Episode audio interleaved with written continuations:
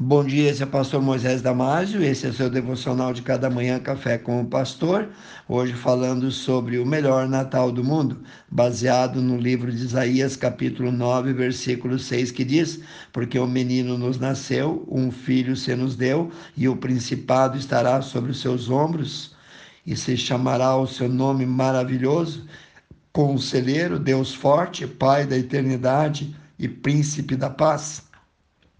O Natal de hoje, da maneira que é comemorado, pode sim ser errado, mas ninguém precisa evitar as reuniões natalinas de final de ano ou ter um comportamento antissocial, porém é preciso comemorar o Natal de maneira bíblica. Sabemos que é errado rituais e tradições que contrariam a verdadeira fé cristã, como Papai Noel, duendes e assim por diante mas é possível sim uma comemoração junto dos amigos, junto dos vizinhos, junto dos irmãos, junto dos familiares.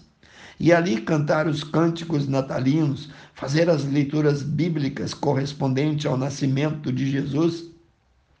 Houve sim uma grande festa quando o menino Jesus nasceu. Um grande coral de anjos vieram do céu para anunciar o nascimento do nosso Salvador. O anúncio do seu nascimento foi transmitido aos pastores naquela noite. Soma-se a isso o que aconteceu no outro dia, onde vieram muitos a visitá-lo. E quase dois anos depois, os magos, astrônomos, vieram em uma grande quantidade deles de terras longínquas, uma jornada estafante eles foram guiados por uma estrela, um GPS celestial, especialmente mandado por Deus, para guiá-los até a casa onde o menino estava. Observe que o Senhor Jesus não o instruiu nem proibiu seus discípulos a comemorarem seu aniversário. Jesus mandou sim celebrar sua morte para lembrar também aos seus discípulos que eles deveriam anunciar sempre, porque o centro da mensagem de Cristo é a cruz. E ainda mais, o fato mais grandioso para o cristianismo foi a sua ressurreição. Infelizmente, o feriado de Natal hoje é motivo para muitos que se dizem cristãos a saírem naqueles dias para um longo feriado que inclui o final de semana, vão para a praia, vão em comemoração em vários lugares, casa de amigos, vizinhos, e o Cristo muitas vezes fica esquecido no coração deles. E aí está o maior erro na comemoração do Natal. É lamentável, mas é verdade. Jesus tem sido esquecido, delegado a segundo plano. Medite sobre o porquê do Senhor Jesus ter vindo a este mundo. Aproveite esses dias para meditar sobre isso sobre o que ele fez aqui e o que significa o nascimento dele para você. Quem você convidaria para a comemoração do seu Natal? Seus amigos? Vizinhos? Irmãos? Claro. Então não podemos deixar para o mundo uma comemoração de quem nós conhecemos muito bem. Se não aceitarmos o Natal, seremos como os judeus que esperavam o Messias mas quando ouviram lá em Jerusalém dos magos que ele nasceu, não acreditaram, fizeram pouco caso. Enquanto que os magos do Oriente, que eram pagãos, foram adorar a Jesus. Está lá em Mateus capítulo 2, 1 e 2.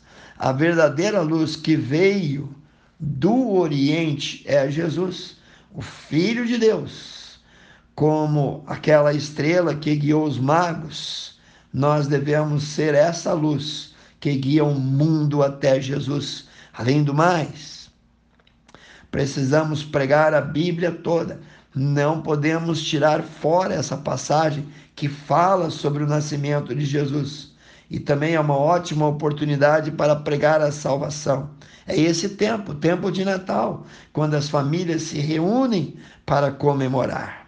Aproveite o espírito de Natal para pregar. Você que é pregador, experimente pregar Lucas 2, Mateus 1, sobre o nascimento de Jesus em qualquer data do ano. e verá como esta mensagem é poderosa, é maravilhosa. Aproveite os dias então de dezembro para anunciar que Jesus é o Salvador. Não podemos entregar essa data para o mundo. Precisamos declarar quem é Jesus, quem é Jesus que veio à terra para nos salvar.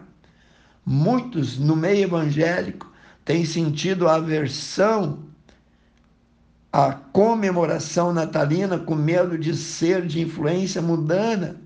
Na verdade, a maioria dos símbolos e ornamentos natalinos menos o Papai Noel, são de origem protestante. E depois, o catolicismo, bem como o comércio, copiaram e deturparam esses símbolos. A culpa é deles, não nossa. Se a sua festa de Natal é uma reunião de família cujo clima é de amor, cujo clima é de alegria, de paz, de paciência, de bondade, de presentear as pessoas, fidelidade ao expressar carinho pelos familiares, mansidão e domínio próprio, então fique tranquilo, pois, conforme diz a Bíblia, contra essas coisas não há lei. Gálatas capítulo 5, versículo 23. E um feliz Natal para você.